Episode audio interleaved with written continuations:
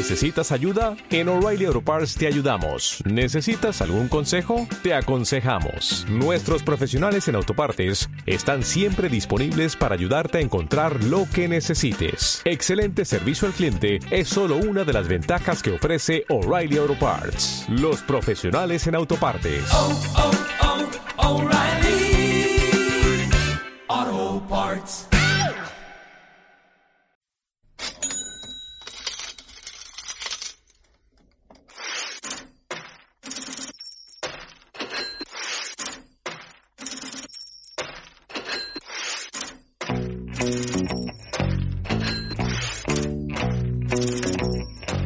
Bienvenidos a CryptoBirds, tu podcast sobre tecnología blockchain e inversiones en Bitcoin, Ethereum y todo el ecosistema de criptomonedas. Hola, ¿qué tal? Muy buenas a todos. Bienvenidos a este cuarto programa de la cuarta temporada de CryptoBirds. Muchas gracias por prestar atención a este podcast. Me presento, mi nombre es Carlos Martín, desde 2013 estoy metido en este ecosistema de criptomonedas y tecnología blockchain, me dedico 100% a este mundo y a levantar nuestro proyecto CryptoVerse Platform, que por cierto ya tenéis disponible en cryptoverse.com. Allí encontraréis información sobre más de 5.000 proyectos criptos con una calificación semanal de 0 a 100 por parte de nuestro algoritmo de calificación BirdBrain y con concursos donde podéis ganar criptomonedas y tokens.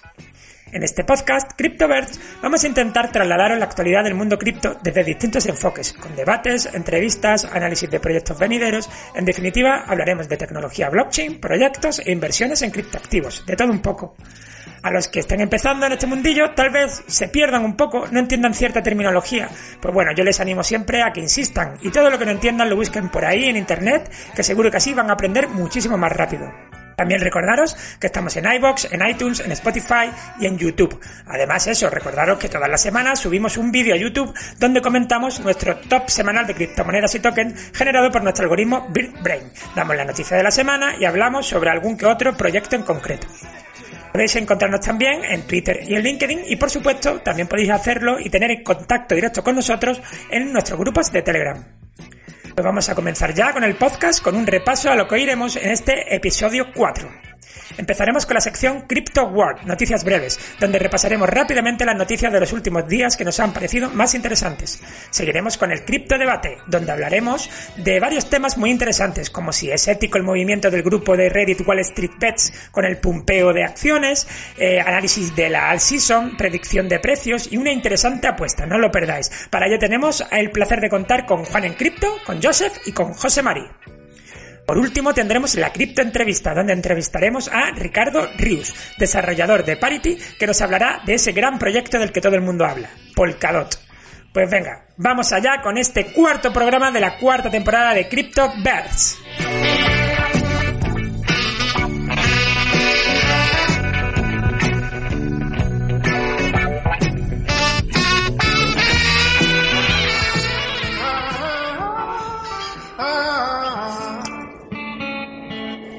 Aviso a navegantes, Cion que contiene este podcast es solo a título informativo, en ningún caso debe considerarse consejo de inversión.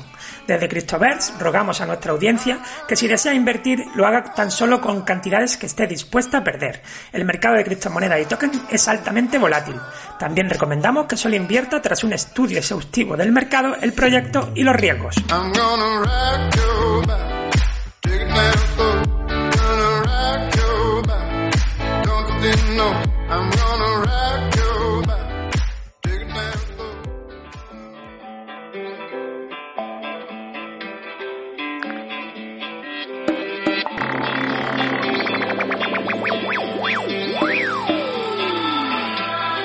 Crypto World, noticias breves.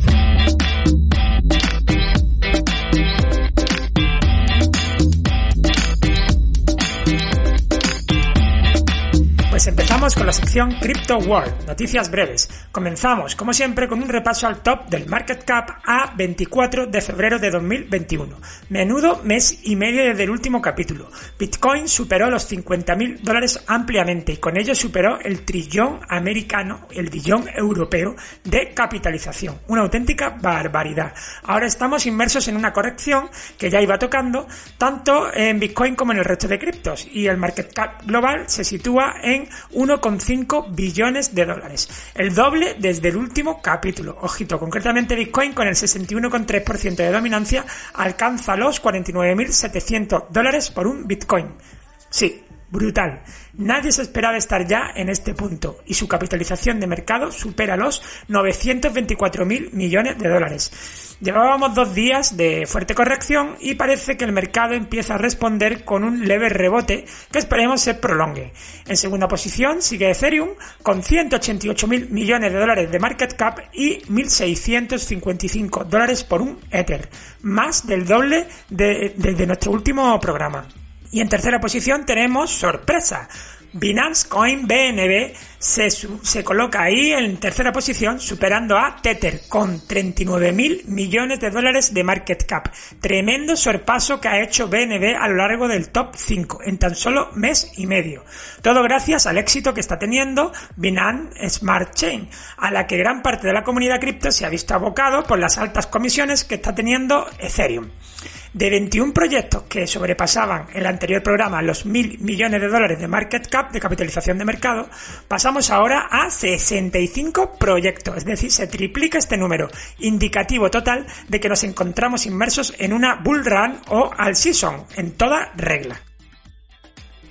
La noticia de este episodio, y creo que la noticia de lo que va de año, es sin duda la compra por parte de Tesla de 1.500 millones de dólares en Bitcoin. Tesla presentó ante la SEC la compra y ha sido la SEC la que lo comunicó en abierto el lunes 8 de febrero.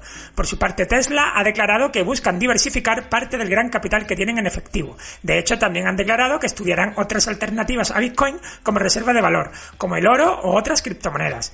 Desde que esta noticia saltó a la palestra, se aceleró la tendencia alcista del mercado que se inició con la noticia de PayPal hace ya algunos meses.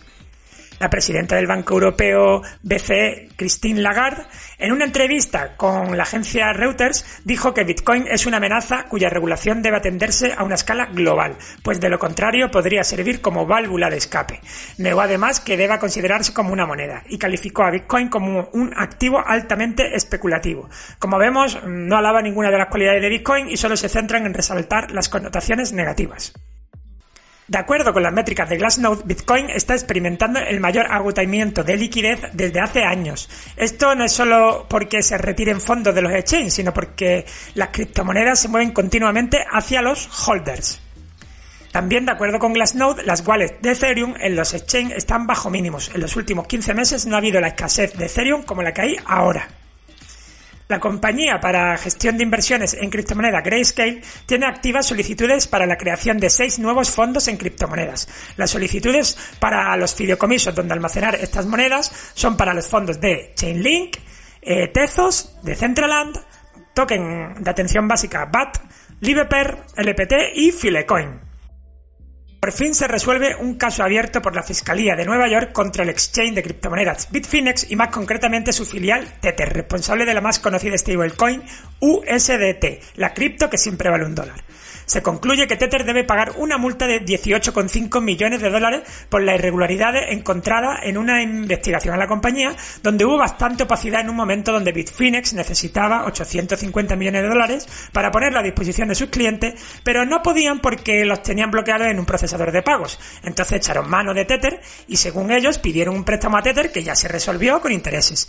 Pero en todo este movimiento ha habido acusaciones de crear dinero de la nada, cierta opacidad, etcétera.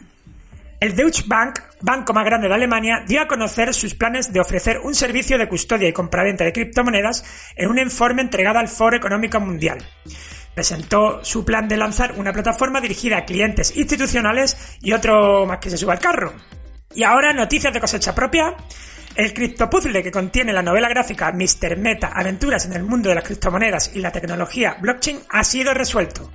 Alguien logró descifrar las 12 palabras que daban acceso a una wallet con 0,1 Bitcoin y ha retirado el equivalente a casi 5.000 dólares en su wallet. Enhorabuena allá donde estés. Pero si os ha gustado el tema este de los criptopuzzles, atentos a nuestras redes sociales porque muy pronto podréis intentar descifrar un nuevo criptopuzzle a través del apartado concursos de nuestra plataforma en cryptoverse.com. Y también atentos porque en unos días abriremos las inscripciones para nuestro tercer concurso de portfolios virtuales, esta vez con premios en BNB. Pasamos ahora a nuestro criptodebate.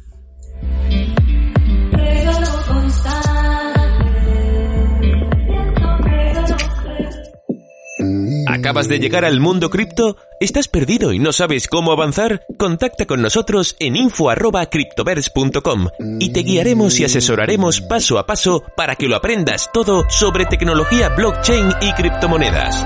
Servicios para particulares y empresas.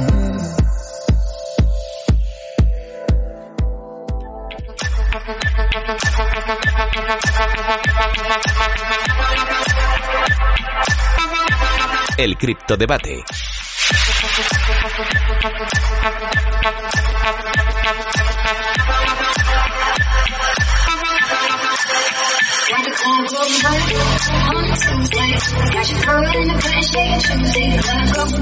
Saludos a todos los oyentes, empezamos el cripto debate y lo hacemos en un momento donde el mercado cripto está en una vorágine alcista que ahora analizaremos. Y para ello tengo el super placer, el placer de contar con Juan en Cripto. Tenía muchas ganas de que volvieses por aquí, Juan. Juan es un reconocido divulgador de la esfera hispana, tiene su propio canal de YouTube, mm, también genera contenido para Bit2Me, colabora en el podcast de Tuning to the Blog y es uno de los tutores de los cursos de Bitcoin. ¿Qué tal, Juan? No paras, ¿eh? Hola Carlos, no, pues muchas gracias por la invitación, es un placer volver a estar acá y como dices, no, no he estado antes porque no paro y no, no siempre puedo aceptar todas las invitaciones, pero no, es un gusto volver a estar aquí contigo y con todos los que están viendo esto. El gusto es mío, desde luego.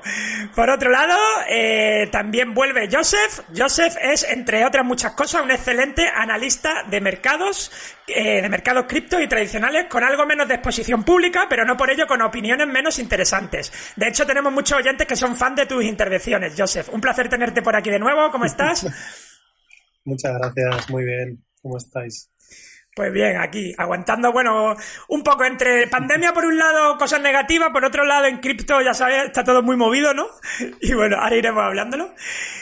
Y por último, nueva incorporación. Como vamos a hablar bastante de todo lo ocurrido con Wall Street Bets, eh, quería traer a un experto en mercados financieros tradicionales y la primera persona que se me vino a la cabeza fue a José María Martín, que desde 2014 es trader intradiario y divulgador a través de fintraespeculación.com.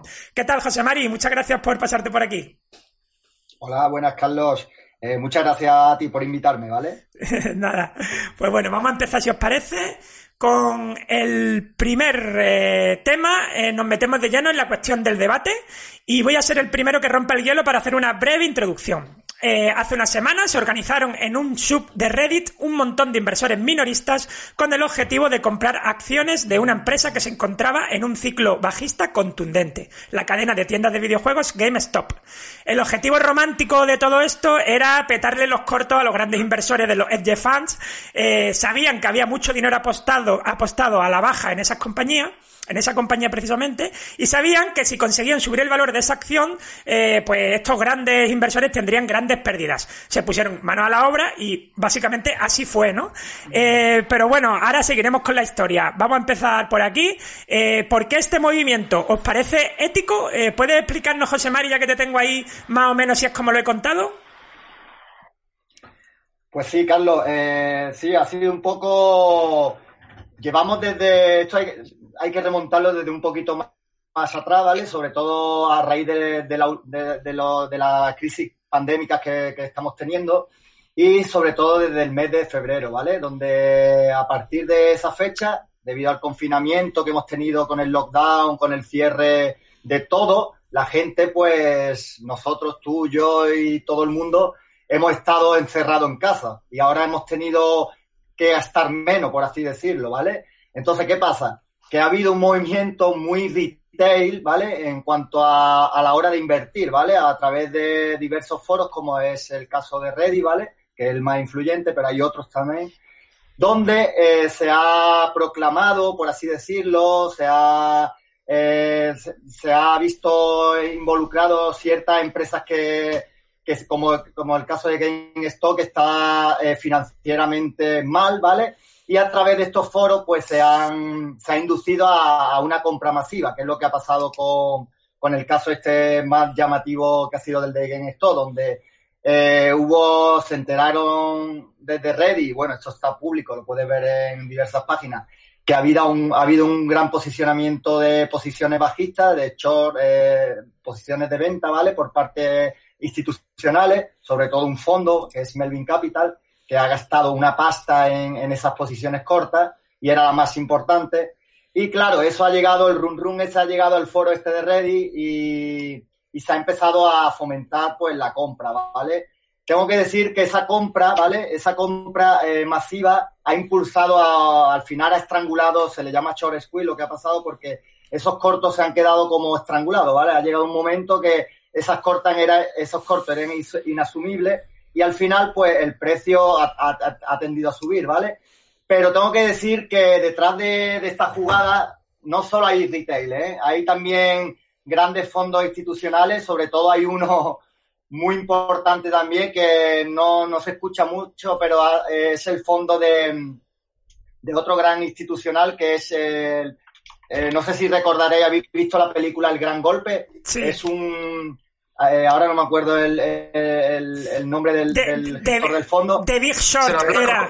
The Big Short creo Sí, que era en de Big. Short, pero el, espérate, tengo aquí el nombre. eh, Sí, sí, estaba el tío por ahí metido, ¿no? Claro, claro, y eh, tiene, tenía una posición larga también en GameStop, ¿vale? Entonces, eh, todo eso influye, ¿vale? Al final el precio sube, sube como la espuma, porque esos cortos han quedado atrapados. Y también, aparte del short squeeze, que ahora si quiere profundizaremos más, también se ha producido un gamma squeeze, ¿vale? Que eh, básicamente es parecido al short squeeze, pero es con otro tipo de producto financiero, ¿vale? Serían opciones, ¿vale? Otro, otro producto financiero que también es otro derivado, donde estos, estos grandes hedge funds y demás tenían posiciones cubiertas con, con opciones financieras, pero los retail estuvieron muy hábiles y compraron opciones financieras call fuera del dinero, o de money, ¿vale? Se le llaman. Entonces, al final todo influye. Cuando ha dicho de explotar la, la bomba, ha explotado al alza. Y el resultado, pues lo habéis visto. El precio ha llegado a estar, creo, casi los 500 dólares o por ahí rondando.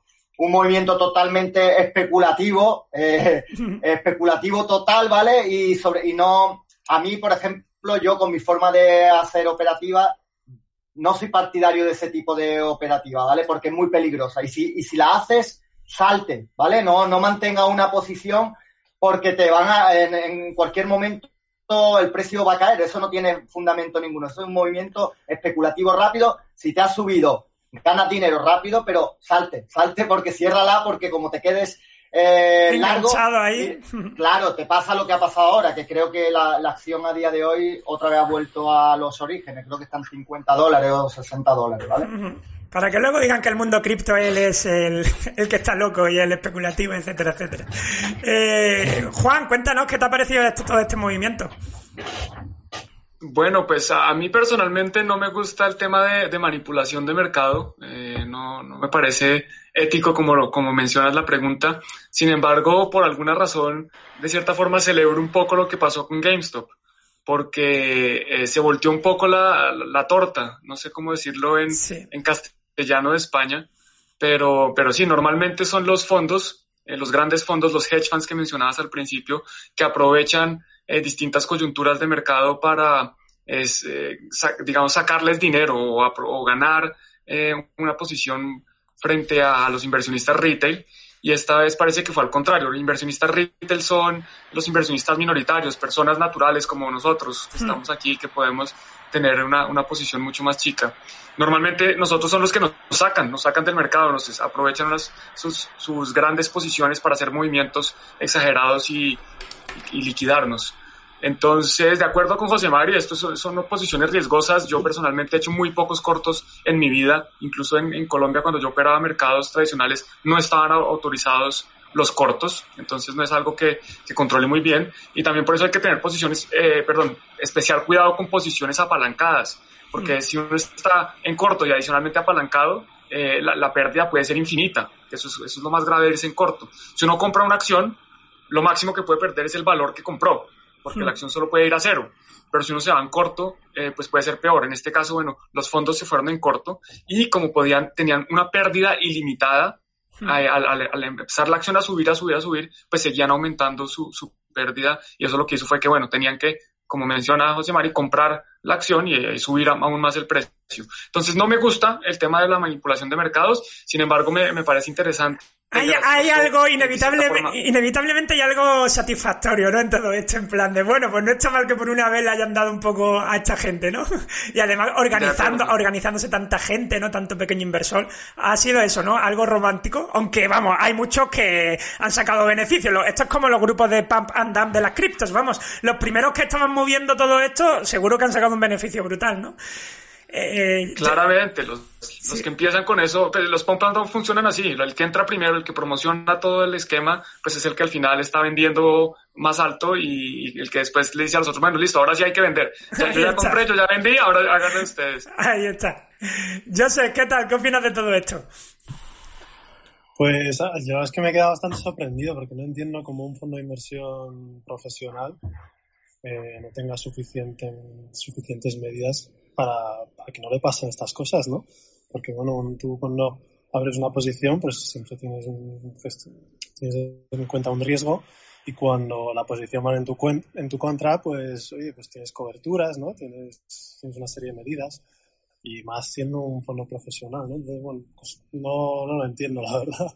Pero, pero oye, es una cosa que nosotros en el mundo cripto ya conocemos desde hace mucho, los pump and dump, ¿no? Llevan, llevan toda la vida y, es verdad que claro, con las aplicaciones tipo Robinhood y otras aplicaciones que han dado acceso masivo a, a especuladores eh, minoristas, pues eh, eso ha traído muchísimo público que, que al final pues, se, se, refleja en los mercados, ¿no? En Tesla, en acciones como esta y en otras muchas. Y bueno, yo creo que es una, yo creo que es una tendencia. Yo creo que cada vez más gente tiene acceso a los mercados financieros y veremos más cosas de estas. Pasa que, bueno, en, estamos acostumbrados a esto en el mundo cripto, pero en, en, las, en, el mundo tradicional ya se está empezando a ver también. Mm.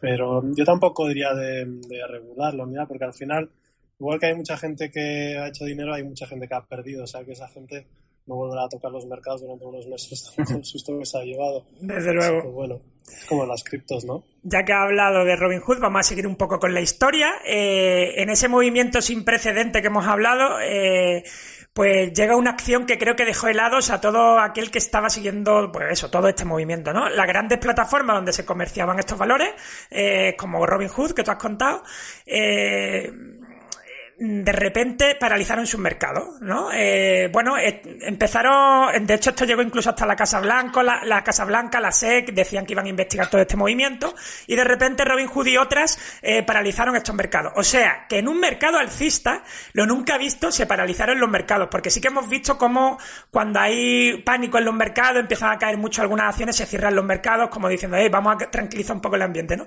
Pero aquí fue al revés, ¿no?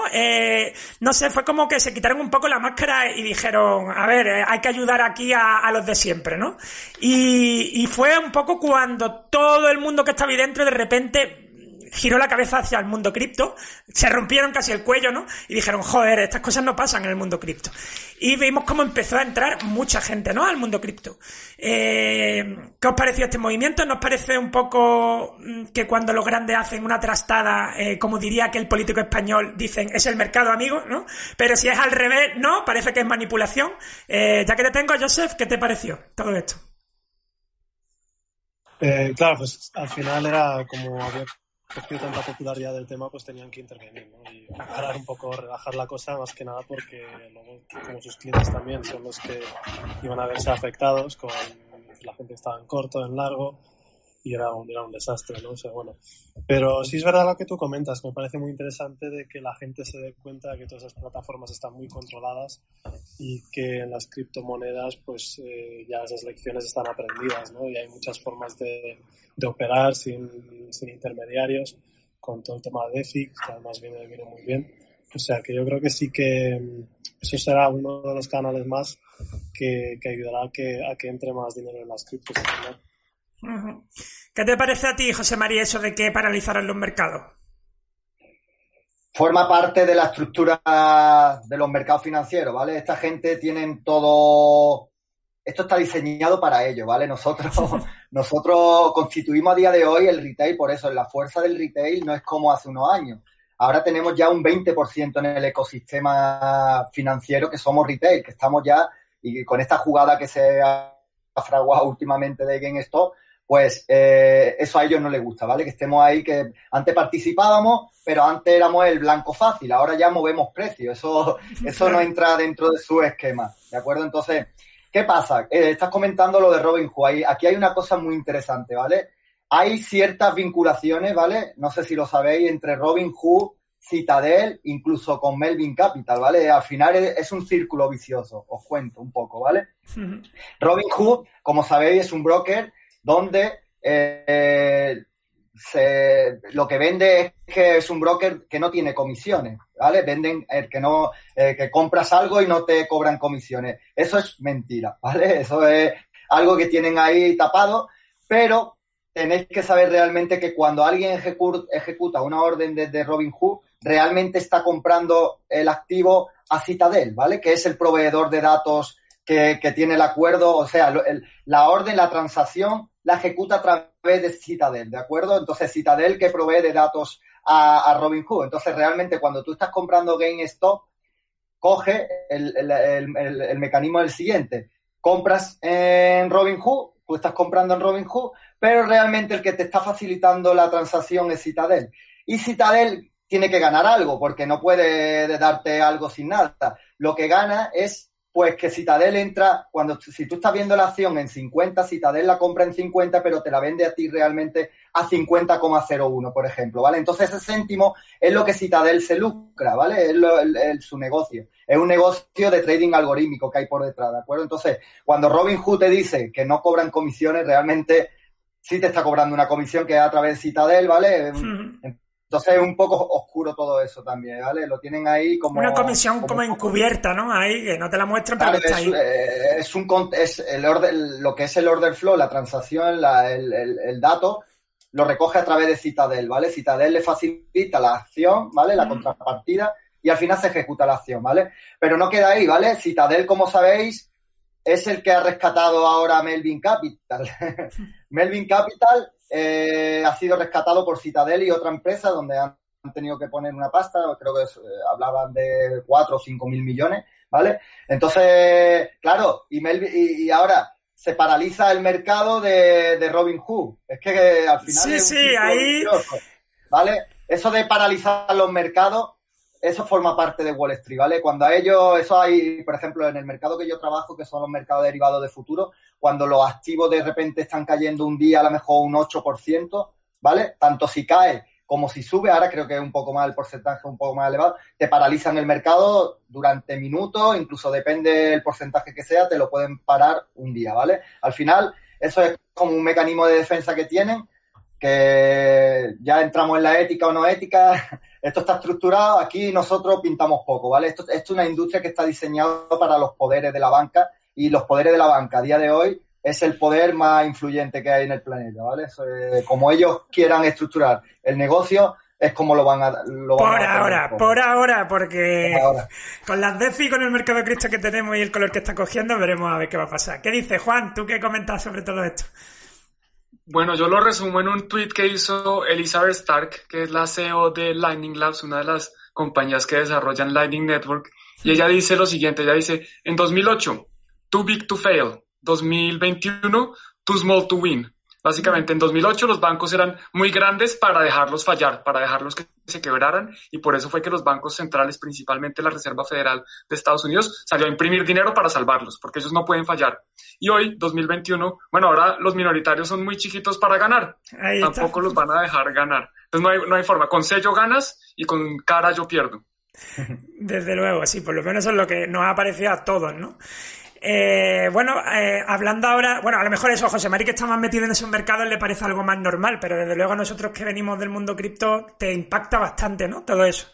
Eh, bueno, vosotros sí que habéis tenido relación con mercados financieros, pero digo este, a- con este, estos movimientos, ¿no? Un matiz, un matiz. Sí. Eh, lo que ha ocurrido con GameStop, eh, esto no puede suceder con Amazon, también lo digo. ¿eh?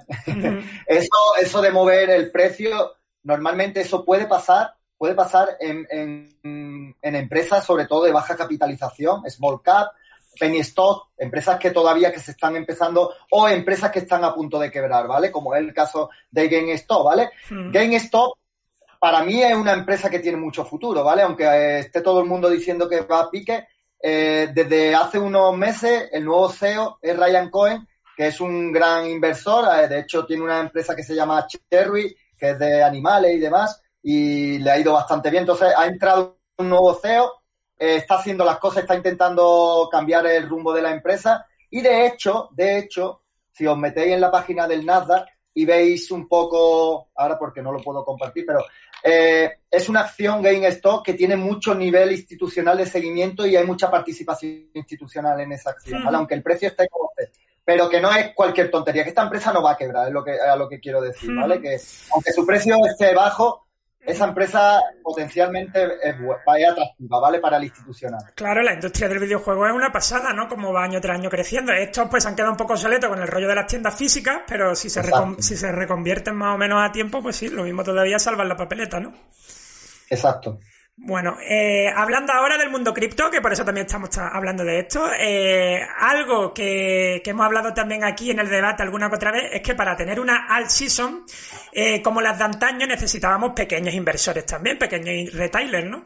Eh, ya tenemos a los grandes institucionales comprando Bitcoin, Ethereum y algún proyecto que otro más así también grande, pero no lo veíamos, no los veíamos a los institucionales volcando las ganancias, eh, pues eso, en el extenso mercado de las altcoins, ¿no? Y justo, pues pasa todo esto, ha servido para que entrara mucha gente nueva, porque empezaron desde Wall Street, mm, por ejemplo, a decir comprar Doge. A esto se nos suma el gran troll del mundo, que es Elon Musk, que puede ser el hombre más rico del mundo, pero también el más troll, eh, poniendo en su biografía primero Bitcoin, que todos dijimos, oh, bien, bien, eres el mejor, Elon, pero de, repente empieza a soltar memes de Dogecoin ahí por Twitter a diestro y siniestro. Y bueno, al final echaron- echó más leña al fuego. La cuestión es que se ve, se está viendo en los grupos, se está viendo, en los grupos digo de Telegram, se está viendo en las redes sociales como está entrando también mucha gente, eh, mucha sangre fresca esto de las criptos, que también ocurrirá, como ha dicho antes Joseph, muchos se meterán un batacazo, pero bueno, eh, ¿cómo creéis que está afectando y va a afectar al mundo cripto todo lo ocurrido con Wall Street Bets? Eh, Joseph, empieza tú ahora, por favor. Pues lo que os comentado antes un poco, yo creo que va a haber ahí también un trasfase de gente que, que viene del mundo de la bolsa se, se meterá en el mundo de las criptos porque, bueno, al final ven que, que, que esto es igual de divertido o más y, y acabarán enganchados, seguro que sí. Y al final, pues esto, las aplicaciones tipo Robinhood y todo eso lo, lo facilitan, porque esa gente se acostumbra a operar desde el móvil, eh, de ahí pasarán a Coinbase, de Coinbase a, Coinbase a Binance y ya sabes, ¿no? Acabarán en Uniswap Ahí está. cambiando shitcoins. Pagando, todo. pagando comisiones de 80 dólares por un intercambio tan contento. Sí. Y diciendo, pero está de- es descentralizado. ¿Tú qué, Totalmente, totalmente. ¿Tú qué dices, Juan? ¿Cómo, ve- ¿Cómo crees que puede afectar esto al mundo cripto? Yo creo que simplemente los, los motiva a seguir en esta lucha que, con- que estamos viviendo. Digamos que para mí Bitcoin es una revolución, es una protesta pacífica que estamos haciendo y creo que más gente se va a unir porque se dan cuenta que, oiga, esta gente está protestando por algo. Esto, esto como que sí está mal, este sistema como que sí está muy podrido. Entonces creo que en ese sentido eh, lo está afectando. Pero por otro lado, como mencionaba José Mari, eh, esto, esto que están haciendo con GameStop no lo pueden hacer con Bitcoin. El volumen, la liquidez de Bitcoin, el market cap de Bitcoin es mucho más grande y va a ser difícil de manipular. Seguramente van a hacerlo con otras monedas más chiquitas y pues esto es lo que vamos a ver. Vamos a ver que van a volver eh, que, que no se han ido, ¿no? Los esquemas de pump and dumps en Bitcoin van a, en, en criptomonedas, no en Bitcoin, van a seguir existiendo y seguramente va a haber bastante actividad por ese lado. Y tú, José María, tú siempre has seguido con interés el mundo cripto, no te has llegado a meter del todo 100%, pero ya me has estado diciendo antes fuera de micro que estás echándole un ojo a DeFi, es decir, que a ti te está atrayendo también este mundillo, ¿no? ¿Cómo crees que puede afectar también esto de Wall Street Bets al, al mundo cripto?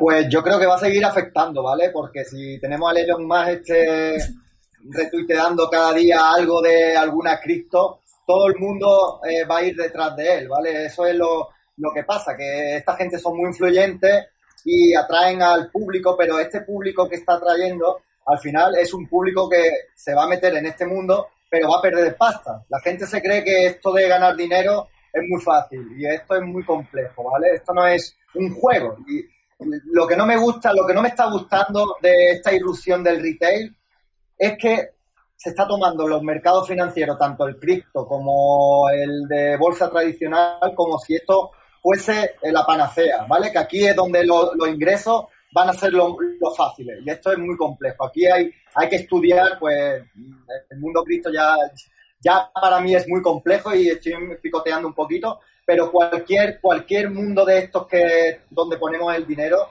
tú no puedes llegar aquí y comprar algo sin saber qué estás comprando. Eso, eso no tiene ni pie ni cabeza. Y si lo haces, una, dos veces ganarás dinero, pero a la tercera vas a perder todo lo que has ganado.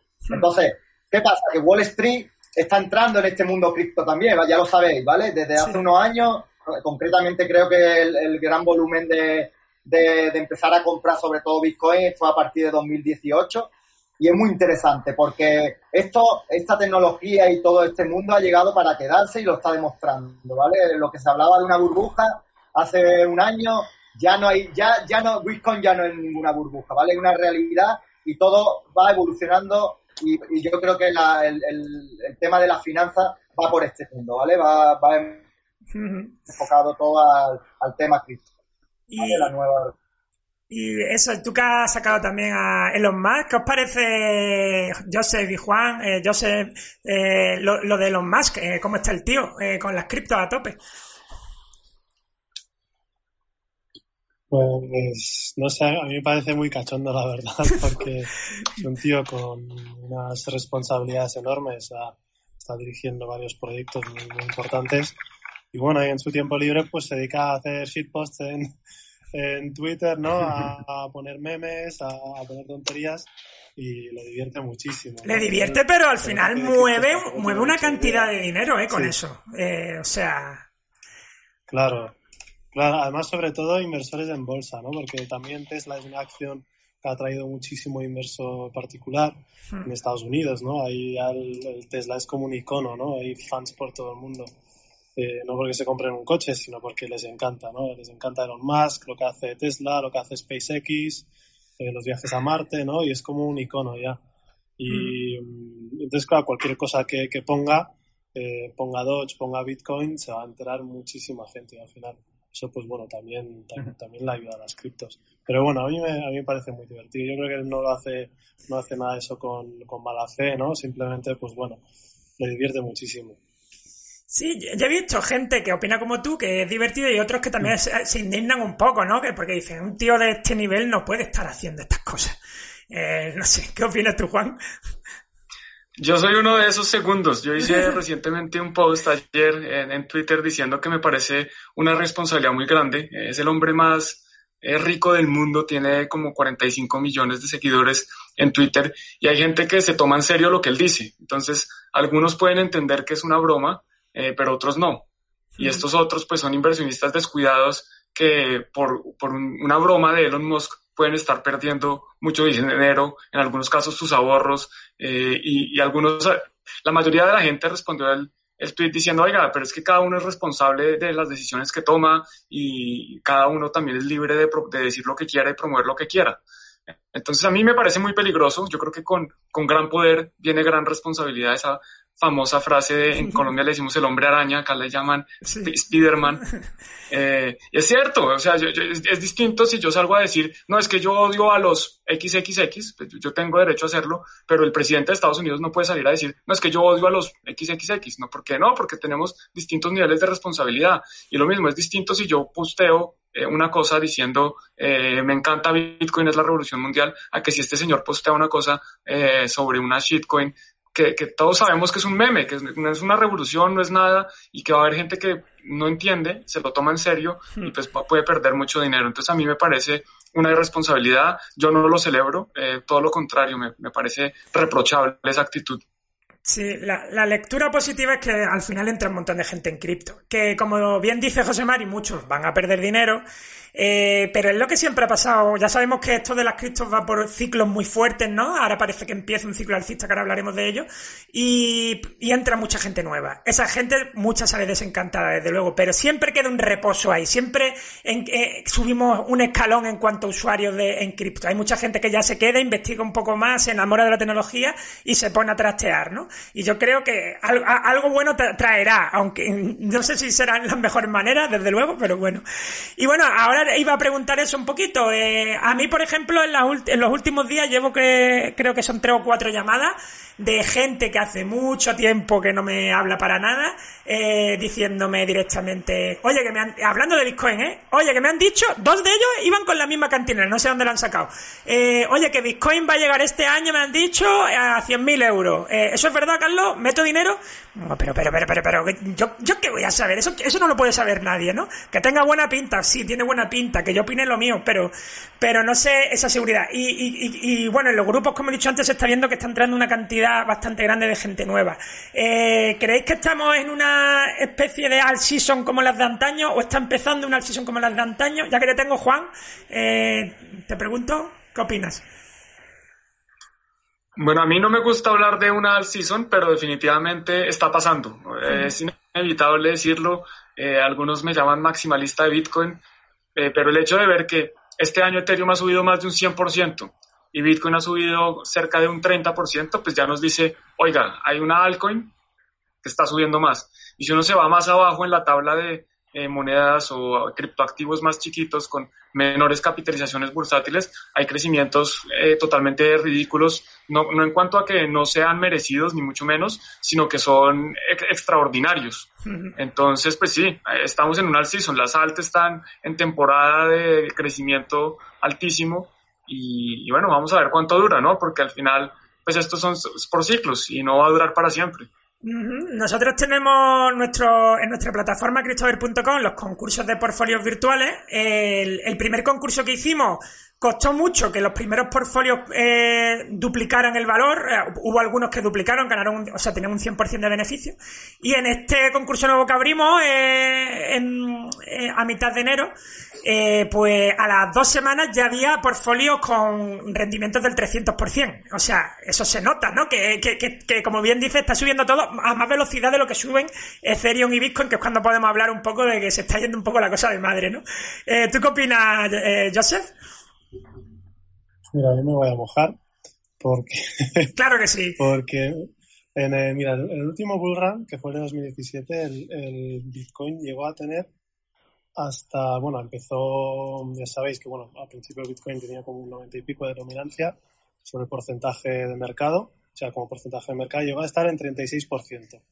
Mm. Y ahora mismo el Bitcoin tiene una dominancia de un 61%. Teniendo en cuenta que el, el market cap de las altcoins es muy o sea, ten en cuenta que las altcoins ahora eh, son mucho más relevantes de lo que eran a lo mejor hace dos o tres años. Y hay mucha más cantidad que, también, hay una cantidad de proyectos claro, ingente. Sí, sí, sí, sí. Yo creo que acaban acorralando al Bitcoin hasta una dominancia a lo mejor eh, del Bitcoin de, vamos, un 20% fácil. O sea que, de hecho, yo creo que tendremos el famoso eh, flippening. Yo creo que Lether adelantará al Bitcoin en, en market cap porque, porque tiene todo el sentido del mundo, porque los fundamentales lo respaldan, los análisis on-chain también. Y luego a nivel de ciclo, yo creo que estamos a, como a mitad de ciclo alcista, es lo que nos dicen los, los datos on-chain. Eh, hemos tenido, el mercado ya se ha multiplicado por 10 desde el, desde el mínimo y um, si el ciclo se comporta de igual forma que el anterior, pues sería otro por 10 más o menos. Uy, qué bien suena eso, macho. ¿Puedo, puedo, puedo, quiero hacer una, una, interrupción aquí. Claro, Yo claro. estoy dispuesto a, a, apostar. A ver, ¿cuándo va a pasar este flippening? ¿Cuándo? A ver, yo me estoy atreviendo ya con el tema del flippening, sí. ¿no? Porque ya de por sí es atrevido. ¿Cuándo va a pasar? Pues mmm, si tuviera que decir algo, yo diría a lo largo de este año. ¡Wow! Esto, ah, ¿Estás dispuesto a hacer una apuesta aquí en grabado para que quede a todos los seguidores de CryptoVer de que eso no va a pasar? Yo digo que no va a pasar.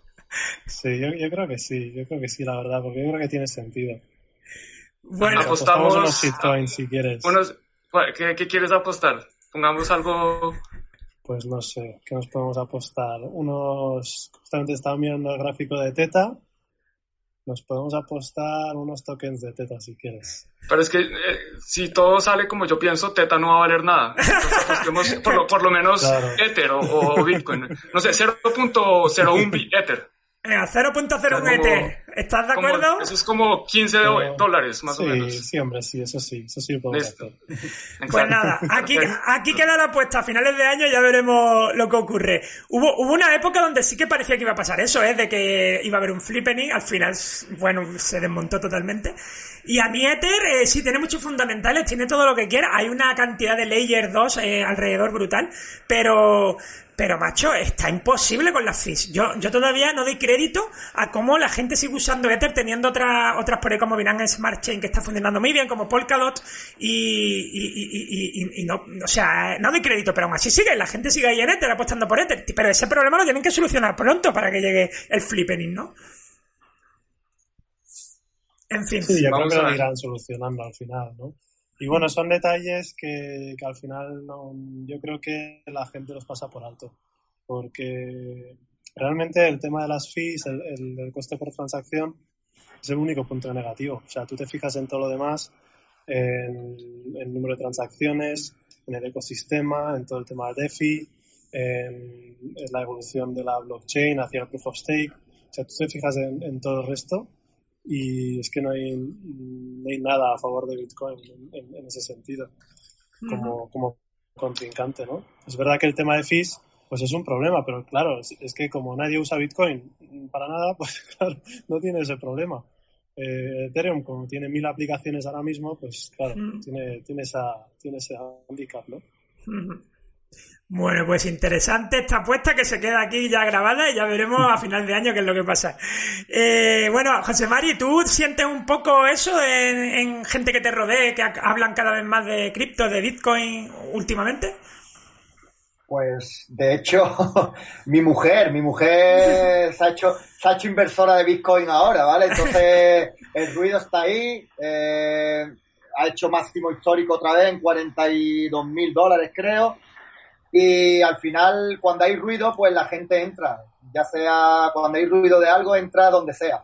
¿Y qué pasa? Que yo creo que ahora Bitcoin va a estar, eh, que no creo que, que suba mucho, ¿vale? Por así decirlo, ¿vale? Yo creo que, no sé si la apuesta que estabais haciendo iba en relación a eso, a, a una Eh, subida de en Bitcoin. relación a que el market cap de Ethereum va a sobrepasar el de Bitcoin, se va a poner Ah, la vale, primera. vale. A- a- una última pregunta que tenía para cerrar el podcast, que, tenemos, para que tenemos que ir cerrando el debate, Vale. era un poco cómo veíais el precio de Bitcoin este año, que si quieres me lo respondes tú más o menos y ahora se lo pregunto al Vale, vale, pues yo, ah, ya controlando un poco la parte más técnica, ¿vale? Que. Bitcoin me gusta porque dentro de todo el mundo cripto es la que por, por lo menos está respetando un poco la- los patrones que yo analizo técnicamente, ¿vale? Y ahora, ahora mismo lo que puedo decir de Bitcoin es que tiene un gran, un gran, gran, gran, gran soporte en los 30 mil dólares aproximadamente. Y cada vez que ha llegado a esa zona, para mí es una zona de compra buenísima, ¿vale? De momento. ¿Qué pasa? Que yo creo que, que va, a estar- va a permanecer en los entornos de pues, aproximadamente 30 mil dólares, eh, 37 mil, 38 mil dólares, muy, muy en rango, ¿vale? Dura- durante bastante tiempo. ¿Por qué? Porque yo pienso que van a aprovechar esos precios los institucionales o todo el mundo que, que entra en cripto, ¿vale?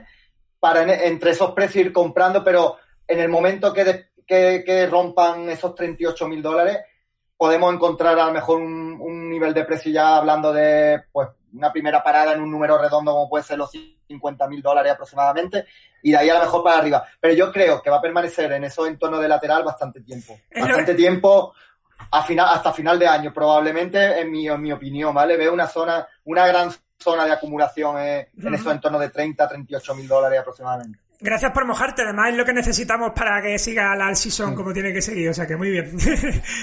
¿Tú, tú qué opinas, Juan? ¿Cómo ve el precio de Bitcoin este año? Yo creo que Bitcoin este año llega a 92 mil dólares Oh, por ¡Toma Bitcoin. ahí!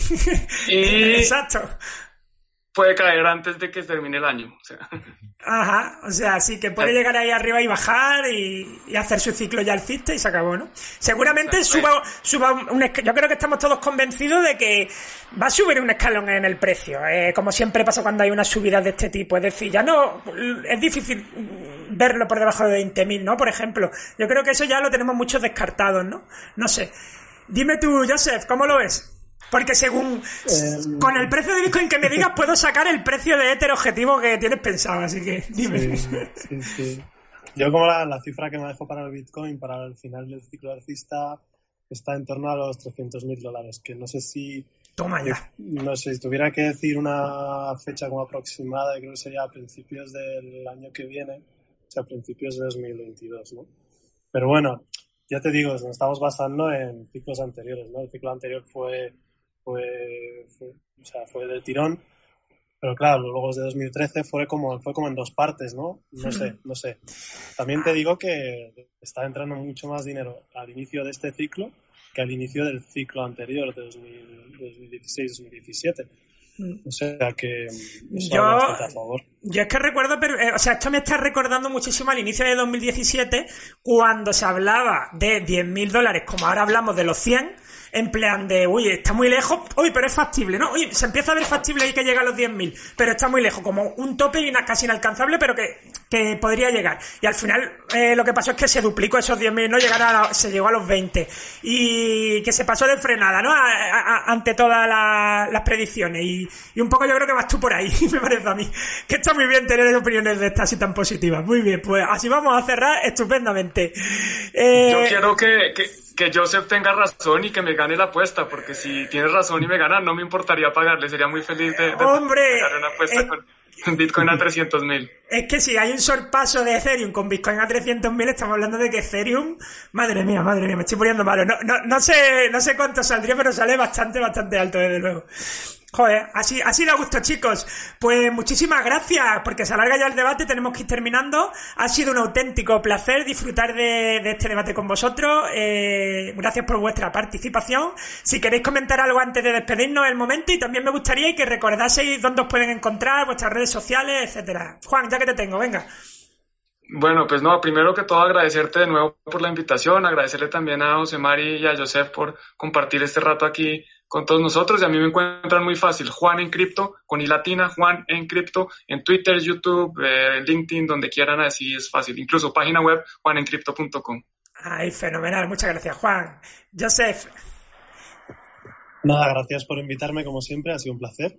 Y nada, nos vemos por, por Telegram, ¿no? Como siempre. ahí está, por ahí está, podéis preguntar por Joseph en Telegram. y, ¿Y tú, José Mari?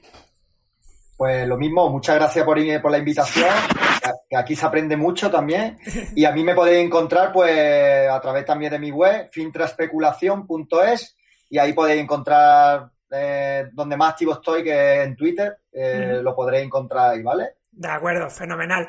Pues nada, chicos, muchísimas gracias a los tres. Nos vemos próximamente. Un abrazo muy fuerte. Adiós. luego. Chao. Hasta luego, chao, chao. ¿Has oído hablar de Bitcoin, la tecnología blockchain o las criptomonedas? Si quieres aprender más sobre estos temas, no te puedes perder Mr. Meta, Aventuras en el mundo de las criptomonedas y la tecnología blockchain, una novela gráfica disruptiva que pretende servir de guía imprescindible para entender la tecnología blockchain y el mundo de las criptomonedas de manera amena y didáctica. Entre estas páginas vas a encontrar una historia basada en hechos reales, que a su vez es una ucronía aderezada con elementos ficticios. El protagonista, Mr. Meta, te atrapará con sus aventuras y conseguirá dejarte pensativo y asombrado ante lo que significa la tecnología blockchain, su potencial y sus riesgos. Pero sobre todo, Mr. Meta es un divulgador. Gracias a eso ha levantado un imperio. Su gran habilidad es hacer que cualquiera pueda entender aspectos técnicos complicados de manera sencilla y divertida, usando símiles y metáforas. De ahí su apodo. Las criptomonedas y la tecnología blockchain suponen un planteamiento absolutamente rompedor con la estructura del mundo que nos rodea. ¿Estás preparado para descubrirlo? Ya disponible en librerías y comercios online.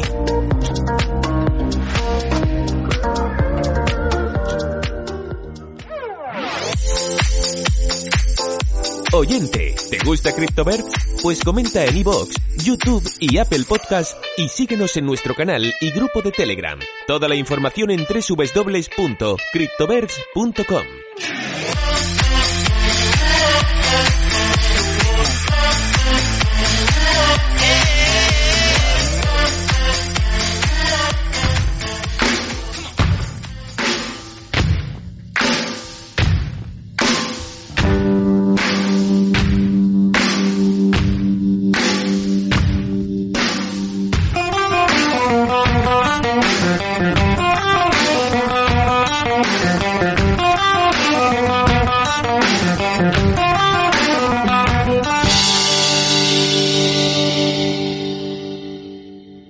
La criptoentrevista.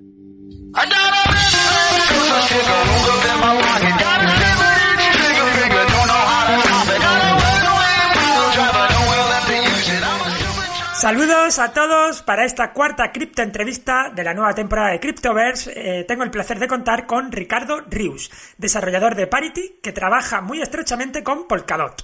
Eh, necesitamos, necesitábamos a alguien que controlase de Polkadot para bombardearlo con muchas preguntas que nos rondan la cabeza. ¿Y quién mejor que Ricardo? Eh, un placer tenerte aquí, Ricardo. En primer lugar, muchas gracias por la entrevista. ¿Qué tal? ¿Cómo estás? Muchas gracias a ti por la invitación. Todo muy bien por este lado. Me alegro. Bueno, antes de meternos de lleno en Polkadot, eh, te agradecería que nos explicase un poco qué hacéis actualmente en Parity. Recordemos que Parity fue fundada por Gavin Wood, eh, cofundador de Ethereum, y aunque empezó teniendo mucho que ver con Ethereum, creo que estáis ahora muy vinculados a Polkadot, eh, bueno, también Web3 Foundation, no sé si nos puede aclarar un poquito ese cacao que tenemos en la mente con Parity. Sí, claro. Este, bueno, yo en Parity Technologies trabajo como Runtime Engineer, entonces, esto prácticamente es una de las eh, especializaciones que tenemos en la parte de desarrollo de software, porque lo que es runtime realmente, eh, sin entrar a conceptos demasiado técnicos, es la, la lógica de negocio, eh, lo que le permite a tu blockchain ejecutar las reglas que, que, tiene que seguir, ¿no? O sea, justo son las reglas como las escribimos y las programamos para el blockchain. Entonces, yo trabajo como runtime engineer desarrollando esto, pero eh, el área en la que estoy es hacia equipos externos, entonces me, encargo mucho trabajando con, apoyando equipos externos que están desarrollando con la tecnología, empresas eh, que estén buscando eh, empezar a desarrollar con blockchain, explorar Polkadot, explorar igual Substrate, entonces es como un poco del asesoramiento y pruebas de concepto con, con ellos y así prácticamente darles el el primer inicio y ya luego es muy fácil como, como, como decimos equipos se siguen. en España una especie de consultoría técnica, ¿no? O algo así. Exactamente, es un poco consultoría técnica, este, sí, y prácticamente no solo es solo la parte consultoría, muchas veces sí hacemos solo eso, pero también al final es crear como el inicio de lo que ellos están pensando hacer, el diseño en su arquitectura según sus necesidades y que desarrolláis incluso pruebas de concepto y cositas de estas, ¿no? Exactamente. Mm, bueno, interesante. Este, y, y, tocáis sí, Polkadot, tocáis Ethereum, tocáis distintas blockchains, ¿no? Tocamos eh, por el momento solo Polkadot. Este, Ethereum, hay un equipo eh, dentro de Parity Technologies que está desarrollando un bridge, eh, o sea, un puente de estos hacia, hacia Ethereum. Hay otros que están explorando, bueno, el mismo equipo está explorando eh, cómo crear puentes entre diferentes cadenas substrate, o sea, aparte de, de, lo que se va a poder interactuar entre eh, por Polkadot, eh, uh -huh. también entre diferentes cadenas, cadenas de substrate. Uh -huh. Este, sí, prácticamente, igual como mencionabas, en nuestra, nuestra relación con Ethereum, anteriormente por parte de Parity Technologies era, era muy, muy estrecha, pues como dijiste, Gavin Good era el, eh, bueno, es el cofundador de, de Ethereum. Entonces, eh, en realidad, durante mucho tiempo se trabajó eh, prácticamente a pro bono, desarrollando el cliente que era Parity Ethereum. Y luego hubo una, una apoyo por parte de la Fundación Ethereum y posteriormente luego como que hubo ahí ya un spin en donde nos separamos eh, de, de, Ethereum eh, después de cumplir con todo, los, todas las metas que habíamos pactado y todo con, con la Fundación Ethereum. y pues ya prácticamente se empezó a desarrollar una visión nueva que fue la, la visión que tiene eh, Gavin Good de Polkadot. Fenomenal. Pues nos metemos de lleno, si te parece, con Polkadot. Eh, hemos hablado mucho en nuestra comunidad, como digo, de este proyecto, aunque nunca hemos profundizado en su funcionamiento. ¿no? Eh, tenemos claro que es un proyecto que se puede enfrentar de tú a tú con Ethereum y también que es algo diferente a Ethereum. Es una especie de blockchain de blockchains o algo así, ¿no? ¿Puedes explicarnos en breves palabras en qué consiste Polkadot? Claro. Eh, sí, Polkadot como mencionaste, es un blockchain de blockchains, pero en realidad lo podemos ver más como un tipo, una interfaz de red. El, objetivo principal es interconectar diferentes blockchains y permitirles de forma descentralizada eh, hacer no solo intercambio de tokens, sino intercambio así de mensajes. Y estos mensajes es eh, información que puede contener cualquier blockchain, desde la ejecución de un smart contract, a lo mejor en Ethereum, hasta la ejecución de un smart contract desarrollado en un blockchain eh, eh, con tecnología de, de Substrate. Eh, aquí lo que quiero mencionar, Substrate es el, un framework que estamos desarrollando en Parity para hacer blockchains de una forma súper rápida y compatibles con, con Polkadot. De hecho, mm -hmm. Substrate nació del código inicial de, de Polkadot. Mm -hmm. Fue así como de eh, al, al, empezar a construir esta visión de Polkadot, nos dimos cuenta justo que, que había la necesidad de crear un, un, framework, una forma fácil que los equipos pudieran empezar a desarrollar blockchains y, y, de ahí fue que se empezó a modularizar todo, así como piezas de Lego, es muy sencillo en el sentido substrate, la arquitectura, mm -hmm. y de ahí ya tú escoges qué piezas de Lego pones y creas un blockchain, y ese blockchain ya también por, eh, por medio de substrate y otros eh, tecnologías que están desarrollando, es muy fácil meterlo a Polkadot y va a poder interactuar con todo el ecosistema de blockchains que estén conectados a Polkadot. Mm, es muy interesante. ¿Puedes comentar un poquito cómo surge Polkadot? ¿Cómo surge la idea de Polkadot? Sí, eh, Polkadot surge en una como diferencia de visiones que tenía eh, Gavin Wood con Vitalik. Entonces había mucho esta discusión de cómo tenía que evolucionar Ethereum. Eh, por ejemplo, la, la idea de, de, Ethereum era mucho este, todo mantenerse como con la misma, y, y, sigue siendo, mantenerse como con la misma lógica este, de, en, to, en todos los charts, eh, sí. todas las cadenas en paralelo prácticamente tienen la misma lógica que la principal. Y y como que no, no permitía cierta especialización del de, crecimiento, ¿no? Eh, entre otras cosas, también quería seguir como haciendo, modificando eh, la máquina virtual que ejecuta estos smart contracts.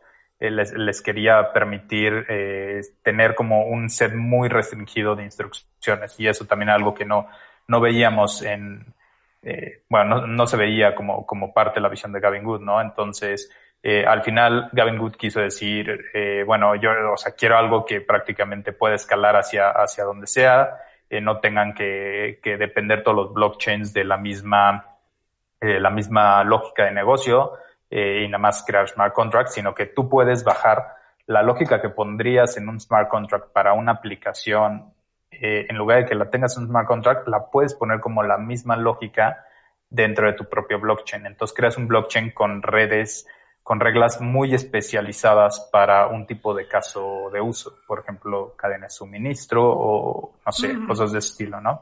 Uh -huh. Entonces, vino, vino un poco con esa diferencia de que eh, realmente no teníamos por qué ejecutar todo en smart contracts para hacer las aplicaciones, sino que podías poner esto también en un nivel mucho más abajo. Muy bien, eh, pues un poco al hilo de esta pregunta viene otra que es qué ventajas o diferencias tiene con respecto a Ethereum, que más o menos la está respondiendo, ¿no? Sí, eh, justo tiene, tiene que ver mucho esto. También, este, al final, parte también de lo que se busca es justo, tenemos Polkadot y entonces eh, en un futuro igual se va a hacer una conexión con, por ejemplo, con la, la hermana o el primo lejano, como le digamos, eh, que se llama Kusama, que sí. es igual una versión previa de, de Polkadot, mm. este, también en producción. Y eh, van a ser diferentes comunidades, pero al final, en un cierto momento se van a conectar unas a otras. Entonces vas a estar hablando de que tienes un blockchain de blockchains y otro blockchain de blockchains y al final son comunidades separadas y entre ellas también van a poder estar hablando. Entonces, la visión general y grande es que vas a crear un ecosistema enorme eh, donde todas las blockchains puedan interactuar. Y también al final el, ya estamos desarrollando, bueno, ya hay un equipo que está desarrollando un bridge eh, hacia Bitcoin, entonces vas a poder utilizar Bitcoin dentro de la red de Polkadot y igual conectado a diferentes blockchains como Ethereum, etcétera, ¿no? Y sí, principalmente como comentaba, la, gran diferencia es poder bajar la lógica de negocio este, a, nivel de, del mismo blockchain. Básicamente que puedes diseñar una blockchain a medida para tu proyecto y, ¿no? y, conectarla con la red de Polkadot. Cuando Ethereum lo que te permite hacer token y smart contract, pues los típicos que puede hacer todo el mundo y se acabó, ¿no? Eh, lo que sí eh, suena a eso, ¿no? A que es tan fácil como, o por lo menos lo que estáis trabajando, que es tan fácil como hacer un token, crearte tu propia blockchain, una cosa así. Muy interesante. Sí, es, correcto. Muy bien, pues. Eh, tiene sus dificultades técnicas del lenguaje de programación y, todo, porque aquí hablamos de que por el mismo hecho de que desarrollas una tecnología mucho más eh, robusta y en un nivel más bajo, también tiene esta dificultad de, de, que necesitas un poco de nivel. Eh, el nivel técnico tiene que ser un poco más alto, pero al final, después de que le empiezas a dar un ratito, ya realmente ya. Fenomenal. Eh, bueno, pues hablemos de esa blockchain o blockchain o como lo queréis llamar. Eh, yo sé que mm, están las llamadas relay chain, las llamadas para, para. Eh, sé que hay, puede haber un número limitado de parachain y que hay una especie de subasta, o no sé si es la palabra, para conseguir tener una. No sé si nos puede aclarar un poco todo esto. Claro que sí. sí, el, bueno, el, relay chain es, el nombre técnico que se le da a Polkadot. O eh, en, en, el otro caso también el relay chain sería, sería Kusama, ¿no? Sería como la este, blockchain principal, ¿no? Es, es la blockchain principal, es exactamente la a la que todo el mundo se va a conectar este, para poder interactuar entre ellas. el, las parachains son estas otras blockchains que, que, se conectan, que en otras tecnologías a veces se les llama sidechains, cosas de estilo, en este caso, el nombre parachain viene de cadenas paralelas en inglés, por su definición en inglés, pero bueno, son cadenas en paralelo. Este, y igual, este, al final, todo el objetivo es sí que todas estas se, conecten a través del relay chain. ¿Y eso de que puede haber un número limitado de parachain o cómo va?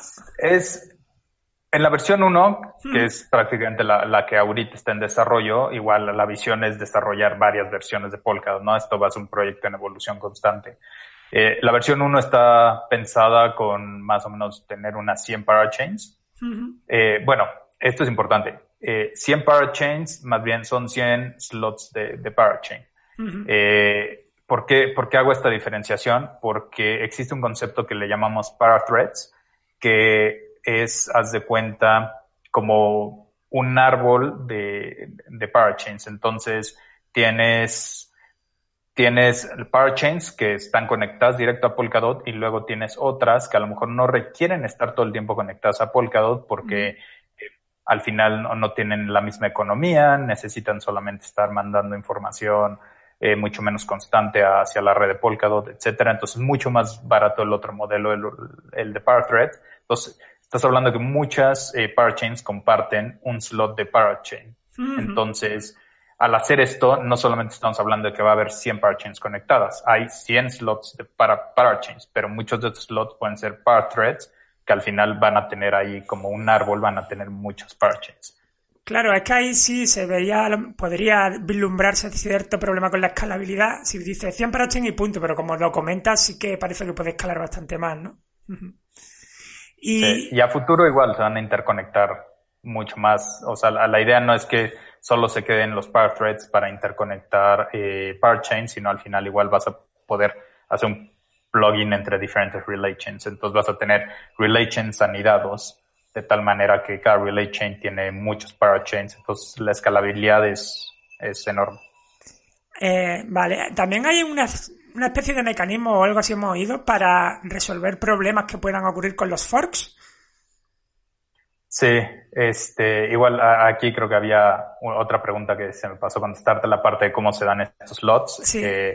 Sí, ahí está la subasta, está la, como mencionas, es la subasta eh, de vela, eh, o bueno, candle eh, auction en, en, inglés. Esta subasta prácticamente es, bueno, es una idea que, que, nació creo que por ahí del siglo XVI, XVII, pero el objetivo de, de, esta subasta es como tratar de ser un poco más equitativo en, en que no haya este concepto de como los francotiradores que se esperan hasta el final para para poner su posición real y tratar de llevársela, ¿no? Entonces el objetivo era que, que eh, la idea de estas velas es que conforme la, la vela se iba consumiendo, nunca no, no sabías exacto cuándo iba a acabar la subasta, era como variable el momento en que iba a acabar eh, la subasta. Y de la misma manera estamos como haciendo una, una versión digital equivalente en donde se crea un, una, eh, un número aleatorio en donde al final alguien puede, puede llegar a hacer como una, una subasta este, pero puede hacer su propuesta, pero al final no, no va a saber si ya está cerca de acabar o justo va a acabar en cuanto ellos la hagan, etcétera. Es, es, como un poco esta, esta parte de seguridad, ¿no? Eh, para tratar de hacer las cosas más justas. Sí, sí, eh, claro, fuerzas a, a, hacer la propuesta final que tengas en mente, claro. Sí, y la, la razón principal es que hay, hay una diferenciación entre eh, con la tecnología, ¿no? O sea, blockchain hoy en día pues es muy transparente, entonces pues prácticamente puedes conocer exactamente cuándo acabaría la, la subasta, entonces podrías estar así programando con bots, etcétera, justo que en el segundo antes, en milésimas, mande la subasta y ya mande la propuesta, ¿no? Pero sí, ¿no? Y cada parachain va a empezar su propia subasta. Realmente necesitas para tener un slot necesitas conseguir una cierta cantidad de dots. Es una cantidad, eh, para inicialmente es una cantidad bastante grande y al final la gente puede aportar a, a esta, a, a, la, como digamos, el fondo que está, que está generando esta parachain, ¿no? Entonces, eh, si la parachain no tiene suficientes dots para, para ganar un slot en esta subasta, al final lo, los puede ir consiguiendo de, de, pedirle a la gente que aporten y ya la Parchain se encarga de hacer su propia renumeración o como sea. Y por ahí tiene que ir el problema de evitar los forks, entiendo, ¿no? Con esa, ese fondo que hay ahí. No? Eh, no tanto. O sea, la, eso es igual como la parte de cómo, cómo se van a eh, ah, obtener igual como los slots. Sí. Para la parte de los forks tenemos, eso es la tecnología en, en Substrate, tenemos eh, una, una máquina virtual que justo ejecuta estas, estas reglas de negocio que, que le llamamos runtime, ¿no? Entonces, eh, al tener, eh, igual no voy a entrar como en término muy técnico, eh, al tener esta máquina virtual con estas reglas de negocio, lo que hacemos es que este, siempre que, que hay una actualización que, este, que, que entre en la red, nosotros ponemos la última versión de estas reglas de negocio, los ponemos en el blockchain, y entonces todos los nodos que estén conectados al blockchain siempre van a poder eh, leer cuáles son las últimas reglas de negocio. Y para ejecutar estas reglas de negocio, tú en ese mismo blockchain eh, vas, a, vas a recibir la, la información te van a decir a partir de tal bloque se empiezan a ejecutar igual estas reglas. Pero en lugar de que se ejecuten al nivel eh, externo, digamos, a, al, sí, prácticamente al nivel, este, de cliente, etcétera, se, se, ejecutan dentro de una máquina virtual de tal manera que esto permite que todos eh, reciban siempre la misma versión y ejecuten las mismas instrucciones, porque todos van a tener una máquina virtual compatible siempre. Entonces, eh, aunque no actualices tú tu nodo a tiempo, etcétera, eh, siempre vas a tener la máquina virtual que sabe interpretar las últimas instrucciones que se le pusieron. Por lo tanto, todo el mundo siempre va a mantenerse en la misma cadena. Eh, esto, lo que sucede con otras blockchains es que independientemente de que no quieran hacer los forks, eh, estos forks se dan eh, cada vez que hay una actualización, ¿no? O sea, si tú no optimizaste, este es el término realmente que, que, sí. que mucha gente lo no ve. Si no actualizaste a tiempo tu blockchain, eh, bueno, tu nodo, eh, al final tienes un poco esta, esta, este fork porque no todos están siguiendo las mismas reglas de negocio. Y aquí en nuestro caso no pasa porque todos las van a seguir al ejecutar las mismas reglas a través de una máquina virtual. Mm, fenomenal. Y háblanos un poco del sistema de gobernanza de Polkadot. Eh, aquí es el sistema es igual, es votación en la cadena, es eh, gobernanza en la cadena, entonces eh, cualquiera que tenga dots puede votar y puede prácticamente este, dar, crear un, una propuesta que le llamamos igual un referenda, entonces se, se crea este y al final todo el mundo empieza a, a, votar y da su opinión, etcétera, y entonces tienes igual un par de intentos para hacer que, que pase, este, y luego hay otra parte en donde tenemos dos consejos, hay un consejo técnico y un consejo en donde igual eh, sube como, o sea, se puede concursar para entrar como a este consejo, no es como, como entrar a tratar de igual hacer, este, entrar a hacer el, eh, no sé, en la Cámara de Senadores o lo que sea de, de un, este, de un gobierno, ¿no? Entonces, eh, el, el punto aquí es que igual tenemos estos dos consejos. Entonces, el consejo técnico sirve mucho como para, viene una actualización y entonces todos ellos le dan el visto bueno, entonces hay un peso muy grande eh, que ya prácticamente está cargando la, la, propuesta a que pase la validación, ¿no? A menos de que de verdad toda la comunidad se eche en contra y, y también todo el otro consejo se eche en contra, muchas veces estas son casi pases directos. Mm. Y, y luego también, por ejemplo, cualquier persona puede crear como una propuesta de, oye, quiero cambiar estas reglas, este, etcétera, y se crea toda una discusión, hay foros y todo para que se crean estas discusiones y al final la gente ahí mismo en el foro pone su voto y el voto no es que sea un voto fuera desconectado de la cadena, sino realmente si tienes dots y todo y pues eh, ahí mismo puedes votar, entonces dices, ok, ya me convencieron estas personas, pues le voy a dar mi voto aprobatorio y entonces ya se va tu voto aprobatorio a, a, a la cadena. Entonces, prácticamente es toda esta gobernanza en la cadena en donde pues, se trata de tener un balance, ¿no? O sea, realmente entre que no toda la gente pueda mover la, la cosa por solamente ser ballenas y, y tener muchísimos dots, sí. sino que realmente hay un balance con consejos y eh, hay también está programada la gobernanza y todo esto puede evolucionar justamente gracias a esta tecnología de poder hacer las actualizaciones sin forks. Sí. Eh, todo esto se, se, puede actualizar de forma muy sencilla. Entonces, lo, lo que hemos visto ahorita, no, no me acuerdo ni cuántas actualizaciones lleva hoy en día Polkadot, pero Polkadot así en lugar de que te digan, ahora viene la siguiente versión y sale en dos meses, sale en cinco meses, etcétera, como se ve en otros blockchains, Polkadot ya lleva, creo que más de, la verdad te, inventaría ahorita el número, pero eh, si mal no recuerdo, estaba más de dos mil actualizaciones. Madre lo que, mía. Lo que llevaba. Mm. Entonces, realmente es muy fácil estas actualizaciones sin poner en riesgo la seguridad de la red porque no hay forks. Sí, eso, y eso hace que las cosas evolucionen bastante más rápido, claro. Suena, la verdad, que sí, que a un sistema de gobernanza bastante avanzado y bastante seguro. Y bueno, según tu opinión, ¿cuáles son los proyectos más prometedores del ecosistema Polkadot? Así, a título personal, que te gusten, tampoco es... quiero que te mojes demasiado. eh, igual, aquí no, no, voy a mencionar tal cual los nombres, pero como la, la, lo que me gusta mucho es, por ejemplo, eh, ver estos proyectos que están explorando como todo el sistema de eh, finanzas descentralizadas. Hay proyectos muy avanzados en, en, este tema en donde no solamente es que sacaron así como, como las ideas de... Sí, lo tener... que hacen otros de copiar los DeFi de Ethereum y punto, ¿no? Ándale, exacto, que copian los otros de Ethereum o que realmente nada más, este, sí, clonan y ya, ¿no? Sino realmente desarrollaron, eh, o sea, hay un equipo que, que tiene desarrolladas dos, dos parachains en donde un parachain está diseñado para cumplir eh, ciertas sistema, cierta parte del sistema financiero, mientras otro parachain sistema eh, funciona para otra parte del sistema financiero.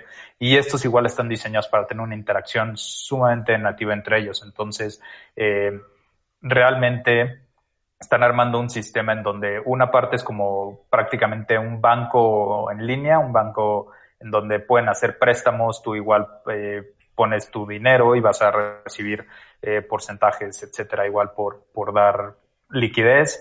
Y por otro lado, igual tienen todo, todo un sistema mucho más eh, avanzado, igual en donde tienen stablecoins, en donde tienen eh, como igual muchas, muchas más eh, funcionalidades de finanzas, ¿no?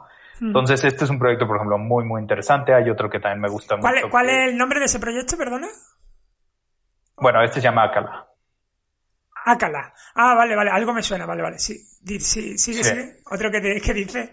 Otro, Eh, otro, otro, otro igual que, que me gusta, eh, está creando mucho como toda esta parte de eh, lo, lo, que se planteó alguna vez en Ethereum, que era como esta tecnología de plasma, etcétera, como para escalabilidad, eh, como un tipo de sharding. Entonces, este proyecto lo que está padre es justo eso, como realmente están desarrollando eh, muchas de estas tecnologías que estuvieron como a lo mejor in, inicialmente diseñadas para Ethereum, pero están, eh, son compatibles también con, con Polkadot, ¿no? Entonces, están desarrollando eh, este, este concepto de plasma, eh, en donde igual tienes todos estos shards y ahí prácticamente eh, haces que un parachain no solo siga el concepto de un parachain, sino el mismo parachain tiene sus propios eh, cadenas en paralelo, bueno, propios shards, y aparte de eso igual están haciendo los, eh, eh, ¿cómo se llaman? Este, eh, zero knowledge proofs y cosas de ese estilo. Entonces, eh, al final están metiéndose realmente a conceptos muy, muy interesantes en donde buscan no solo la escalabilidad de, de o bueno, aportar a la escalabilidad de Polkadot al tener muchos parachain, sino aportar la escalabilidad de cada parachain. Entonces, muchos parachains si siguen muchos de los conceptos que ellos van a empezar a desarrollar, bueno, que ya van muy avanzados y están desarrollando, eh, podrían escalar de la misma manera que ellos. Entonces, ya estás hablando de que aparte de la escalabilidad que nosotros eh, eh, estamos desarrollando igual con, con Polkadot, eh, sí. la, la, escalabilidad que se desarrolla dentro de un parachain es, es enorme, ¿no? Interesante. Y sí, aquí algo que creo que nunca mencioné es, por ejemplo, como cuál es la, la relación que tiene igual eh, Web3 Foundation con, con Parity. Sí. Este, que digo, aquí lo, lo, recalco porque también lo es importante justo diferenciar que mientras igual menciono que estamos nosotros desarrollando estas, estas cosas para Polkadot, eh, en realidad Parity no es como el, el dueño el, eh, de Polkadot ni nada estilo. Polkadot no tiene dueño como tal, es un sistema ya descentralizado desde hace rato, ¿no? Este, los que empezaron la visión y todo fue Web3 Foundation. Y Parity es, es, una empresa que se dedica a desarrollar software. Entonces, eh, Parity prácticamente tiene el contrato para hacer el primer, eh, la primera versión de Polkadot, pero así como Parity, que desarrolla software, hay otras empresas este, que están desarrollando un cliente para Polkadot en otros lenguajes de programación, ¿no? Entonces, uh -huh. este, sí, ahí la, la relación es puramente así, eh, cliente-proveedor. Vale. Perdona que te vuelva a hacer la misma pregunta, pero ¿cuál es el proyecto de que está haciendo esa investigación y desarrollo tan potente en escalabilidad de las parachains? Ah, eh, ese se llama Plasm. Plasm, ah, sí, Plasm. Plasm. Ok, sí, sí, sí, también conocido, vale. Perfecto, nada, eh, oye, que no es a modo de inversión, por supuesto, estamos hablando de tecnología, que es lo que te parece más interesante tecnológicamente. Eh, a ver, háblanos un poco, Polkadot entonces entiendo que busca esa interconexión entre blockchain. Entiendo también que en un futuro podrían conectarse redes estatales o redes de empresas tecnológicas, redes privadas, quiero decir, ¿no? Sí, sí, totalmente. Este, justamente por, por la forma en cómo está diseñada la tecnología, eh, realmente permite que la información se pueda hacer completamente o sea, puede haber un, una, una, red de empresas este, que, que, manejen información privada y todo por el estilo y, utilicen tecnología este, como eh, Zero Knowledge Proofs, etcétera, para, para manejar toda su información. Eh, y al final, esta, esta información eh, puede ser validada justo por este tipo de tecnología tipo, eh, de Knowledge Proofs, etcétera, puede ser validada dentro del relay chain. Entonces, eh, sin ninguna duda va a haber un, un momento que de hecho eh, es muy interesante como, como hay empresas que están explorando justamente ya el uso de la tecnología, están creando algunas pruebas de concepto uh -huh. eh, para ver cómo, cómo pueden eh, utilizarlo ya sea, no sé, en cadena de suministro o crear, eh, hay, hay empresas del sistema financiero que también ya están explorando este, cómo, cómo crear a lo mejor un, un token este, estable que se pueda en su caso, digo, por, por ser empresas reguladas, tendrá que acatarse a las regulaciones de donde estén operando. Entonces, también están, están viendo eso. Entonces, más allá de que sí podemos crear como Polkadot, que es eh, una, un, un, blockchain que no nadie controla como tal, no hay una entidad que lo controle. Eh, en su caso también puede haber empresas que tengan su propio, todo el control completo de un, de un blockchain y puedan seguir de todas formas funcionando a través de Polkadot de manera segura. Y de la misma manera, Digo que tienen con- ese con pro de tener, de tener, está certificado por una blockchain totalmente ce- descentralizada, pero luego tienen su blockchain privada para hacer lo que quieran, ¿no? Completamente. Y gobiernos también, al final también podrían eh, igual implementar una parte, ¿no? Digamos, eh, lo existe este, esta, esta parte que es como muy, muy tentador, la parte de la identidad, ¿no? Como creas un pasaporte o cosas de ese estilo. Eh, y, y esto también sería, sería una posibilidad de que los gobiernos pudieran crear eh, de alguna manera estos pasaportes en línea, etcétera. Bueno, estos pasaportes validados sobre blockchain, pero ah, este es un tema súper delicado porque igual no, quieres poner información privada en un blockchain, entonces tendrías que realmente tener un diseño muy avanzado, etcétera, del blockchain para que, para que valiera en este sentido, ¿no? Pero te- igual hay gobiernos que están explorando crear su propia moneda central este, sobre blockchains y estos ya prácticamente de manera descentralizada podrían, sin, sin requerir bancos o lo que sea, podrían entre un gobierno y otro hacer una interacción a través de, a través de Polkadot de manera descentralizada y segura. Perfecto. Vale. Y bueno, cuéntanos un poco, eh, tenemos que ir terminando ya, eso sí, porque se va alargando la entrevista, por desgracia, porque está todo muy interesante.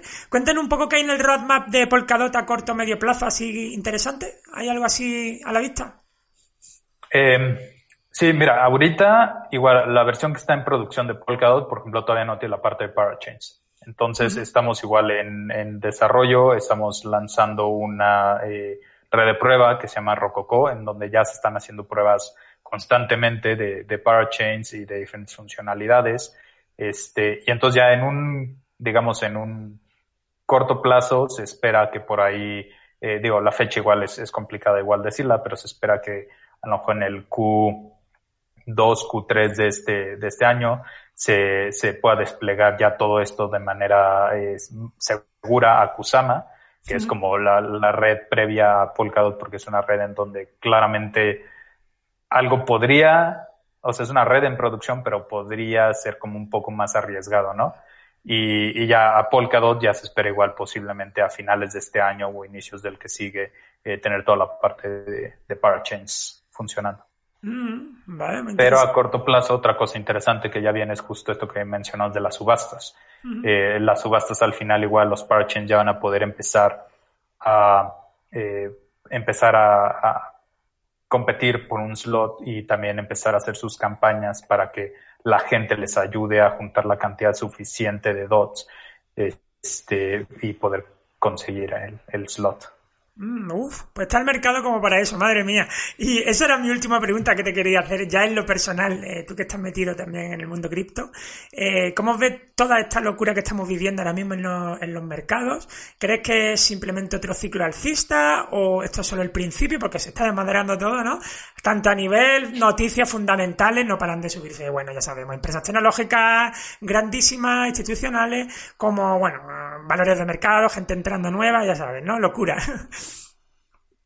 Sí, este, yo diría que las dos cosas. Prácticamente tanto veo que sí está, está a la alza y se está inflando un poco igual el, el mercado, este, pero también creo que realmente es, es el inicio, ¿no? O sea, sí va a haber la, la subida y va a haber un ajuste posiblemente fuerte, pero yo creo que el ajuste igual podría llegar a ser ya que venga una subida todavía más fuerte, ¿no? Ahorita no considero que, que realmente hayamos subido demasiado como para tener un ajuste muy, muy fuerte.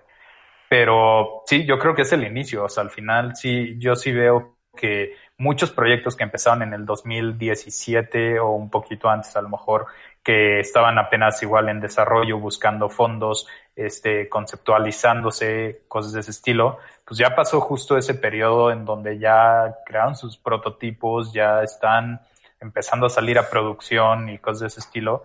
Y de la misma forma en como en el 2015 salió Ethereum y tuvo un boom en el 2017, etcétera. Este, de esa misma manera, igual ahorita van a empezar a salir muchos proyectos y igual me imagino que, que por ahí de unos dos, tres años van a, va a haber otro, otro boom y posiblemente otro ajuste, o sea, va a haber estas alzas y bajas. Pero creo que sí, ya ahorita estamos justo en ese inicio en donde todos estos proyectos que, estuvieron prometiendo eh, durante bastante tiempo ya están saliendo a producción. Desde luego, yo también estoy de acuerdo en esta subida en escalones que estamos, que estamos viviendo, ¿verdad? Y eso es que es lo que dice sobre esa fecha, 2017-2018, se financiaron un montón de proyectos, que sí, que el boom de la ICO, que se habla mucho, que, que muchos perdieron, que tal, pero ahí se, se financiaron muchísimos proyectos buenos y como bien dice, ahora es cuando se empieza a notar, ¿no? Ahí está ese trabajo que hay detrás y ese, el uso, el buen uso de esos fondos. Pues fenomenal, ha sido un verdadero placer, eh, ya te digo, podíamos seguir hablando aquí muchísimo más. Muchísimas gracias, Ricardo, por esta interesantísima entrevista. No sé si le puedes decir a nuestra audiencia si, si tienes redes sociales para que te sigan y cosas así. No sé si comparte de público o no. Claro que sí. Este, igual eh, mi, mi, red en Twitter me pueden encontrar como, eh, bueno, arroba Rius Ricardo. Uh -huh. Y igual si necesitan algo, me pueden contactar en, eh, a través de mi correo que es ricardo.parity.io. Perfecto, pues nada, muchísimas gracias Ricardo por esta interesantísima entrevista. Te deseo mucha suerte con todo y un fuerte abrazo, amigo. Igualmente, muchísimas gracias por todo. Adiós. Muchas gracias por aguantar hasta aquí. Espero que os haya gustado y si es así, por favor, dadle a me gusta, suscribiros y compartir.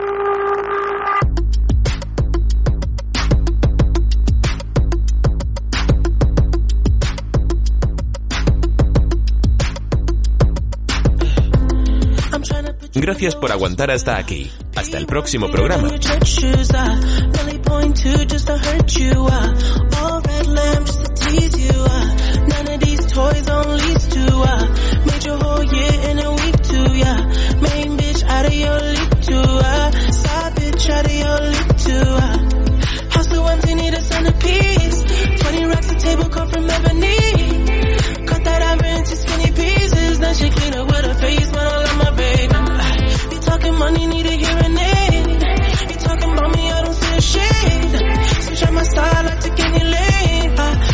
If I kill any pain. Look what you.